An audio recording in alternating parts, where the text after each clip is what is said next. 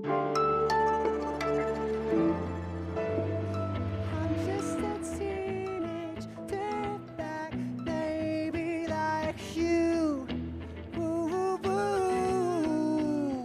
klingt der Parteitag der SPÖ in Österreich, während die Stimmen zur Wahl des Parteichefs ausgezählt werden. Wir sprechen gleich drüber, wer gewonnen hat. Und es geht um einen peruanischen Bauern, der dem Energiekonzern RWE große Probleme bereiten könnte.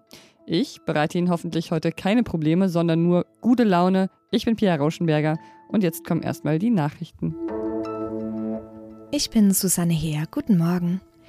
In der Nacht sind Polizei und Demonstrierende in Leipzig nach dem Urteil gegen Lina E. wegen linksextremistischer Gewalttaten wieder aneinandergeraten. Die Polizei war mit einem Großaufgebot im Einsatz mit Hubschraubern, die über der Stadt kreisten. Im Stadtteil Konnewitz haben Barrikaden gebrannt. Außerdem hat es Böllerschüsse gegeben und es wurden Steine, Flaschen und ein Brandsatz auf Polizisten geworfen. Laut einer Sprecherin sind gegen insgesamt fünf Menschen Haftbefehle erlassen worden. Die Polizei hat ungefähr 500 Menschen Menschen eingekesselt, um Personalien aufzunehmen. Die Menschen waren bis in die frühen Morgenstunden festgehalten worden. In Singapur endet heute das asiatische Sicherheitsforum Shangri-La-Dialog. Drei Tage lang waren dort hunderte Ministerinnen, Militärs und Expertinnen aus aller Welt versammelt, um über aktuelle Bedrohungslagen zu beraten. Darunter als erster deutscher Verteidigungsminister seit vielen Jahren Boris Pistorius von der SPD. Er wird heute nach Indonesien und später nach Indien weiterreisen, um politische und militärische Entscheidungsträger sowie Vertreter aus Wirtschaft und Wissenschaft zu treffen. Redaktionsschluss für diesen Podcast ist 5 Uhr. Werbung. Diese Woche in der Zeit? Die Bücher des Frühlings. 16 Seiten blühende Fantasie. Von gefährlichen Liebschaften, einer Flucht auf dem Mississippi und magische Erzählkunst das Literaturspezial zur Buchmesse in Leipzig. Die Zeit, Deutschlands größte Wochenzeitung. Jetzt am Kiosk oder direkt bestellen unter zeit.de/slash bestellen.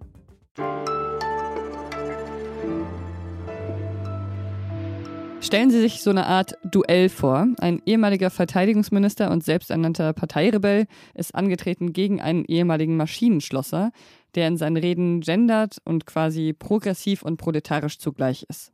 Beide wollten die Parteiführung der Sozialdemokratischen Partei in Österreich übernehmen.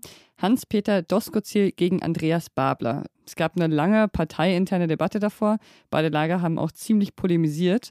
Berthold Felber aus dem Burgenland hat sich dann auch noch aufgestellt, aber gewählt wurde im Endeffekt dann gestern Doskozil. Ob damit jetzt die parteiinterne Debatte vorbei ist, ich denke nicht, aber ich glaube, viel interessanter ist eigentlich, was Florian Gasser dazu denkt. Der ist nämlich unser Österreich-Korrespondent.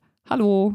Hallo Pia. Sag mal, ist es eigentlich normal in Österreich, dass man auf Parteitagen Teenage Dirtbag singt? Ist das immer so da? Äh, mir, ist es, mir ist es noch nie passiert, aber ja, die Band hat heute am Parteitag Teenage Dirtbag gespielt. Es hat mich gefreut, hat mir an meine Jugendzeit erinnert. Doskozil hat ja den Parteitag einer ziemlich nachdenklichen, auch selbstkritischen Rede eröffnet. Da hat er zum Beispiel gesagt, vielleicht haben wir verlernt, die Interessen der Bevölkerung zu bedienen. Hat das die Genossen überzeugt oder was hat sie überzeugt? Naja, es ist ja nicht so, dass Doskozil einen Kantersieg eingefahren hat. Also der hat gegen Andreas Babler, der noch bis vor wenigen Wochen als wirklich absoluter Außenseiter galt, äh, mit nur 53 Prozent äh, der Stimmen gewonnen. Ich denke, dass es für einen großen Teil der Delegierten auf diesem Parteitag eher eine strategische Entscheidung war.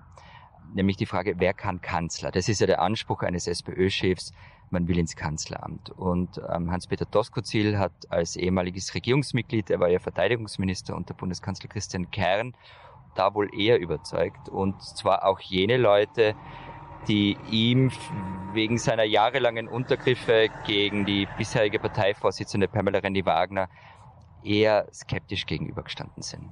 Skeptisch standen sich ja insgesamt diese zwei Lager in der SPÖ gegenüber oder stehen sie vielleicht auch noch. Wie kommt's denn? Naja, das geht ganz lang zurück. Man weiß gar nicht so recht, wo man anfangen soll. Es geht auch um Migration, aber nicht nur. Es geht auch um so Dinge, wie stehen wir zur Erbschafts- und Vermögensteuer und viele andere Sachen. Auch um Stilfragen. Ähm, es geht auch darum, wie tritt man gegen die Freiheitlichen auf. Ähm, die werden immer stärker, die liegen in Umfragen auf Platz eins. Bundeskanzler Herbert Kickl ist ja mittlerweile wahrscheinlicher denn je und eben die Frage, wie begegnet man dem? Wie begegnet man den Rechtspopulisten? Da gibt es unterschiedliche Zugänge und das hat tiefe Gräben in der Sozialdemokratie aufgerissen. Bis heute. Und kann äh, Dosko, wie die Genossen ihn nennen, das jetzt ändern, glaubst du?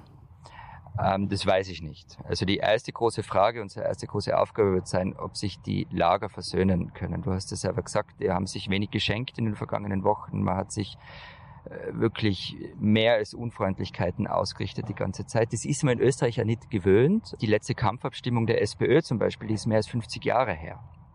Und Hans-Peter Doskozil weiß natürlich, dass das seine erste Aufgabe sein wird. Und er hat da nicht umsonst seinen Kontrahenten Andreas Babler am Ende des Parteitags auf die Bühne gebeten und Einigkeit demonstriert.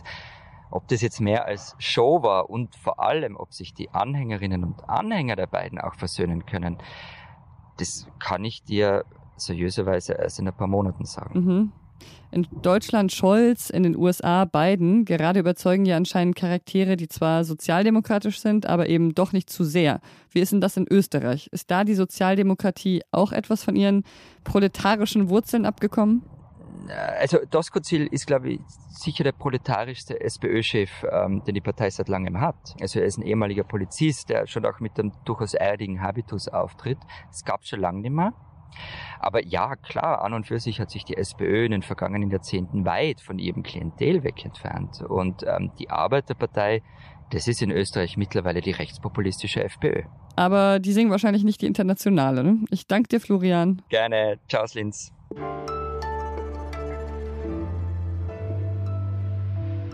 Alles außer Putzen. An Wochenenden wie diesem, wenn die Eintracht Frankfurt im Pokalfinale gegen Leipzig spielt und auf dem Berliner Breitscheidplatz Frankfurter Rapper auftreten, dann erwacht in mir die Lokalpatriotin. Ich kann dann einfach nichts mehr dagegen tun. Mein Herz schlägt dann einfach im 069-Takt und ich will den ganzen Tag lang nur schräge Badesalzanekdoten austauschen.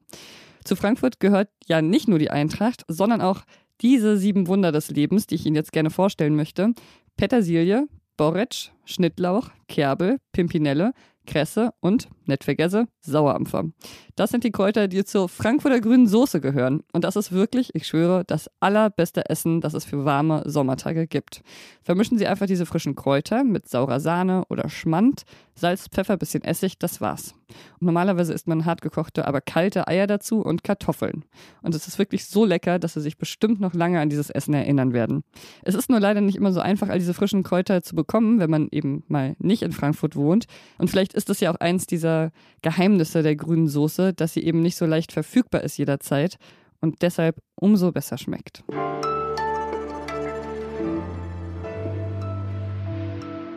Luciano Yuya ist Bauer in Peru. Er wohnt da in den Anden in Huaraz.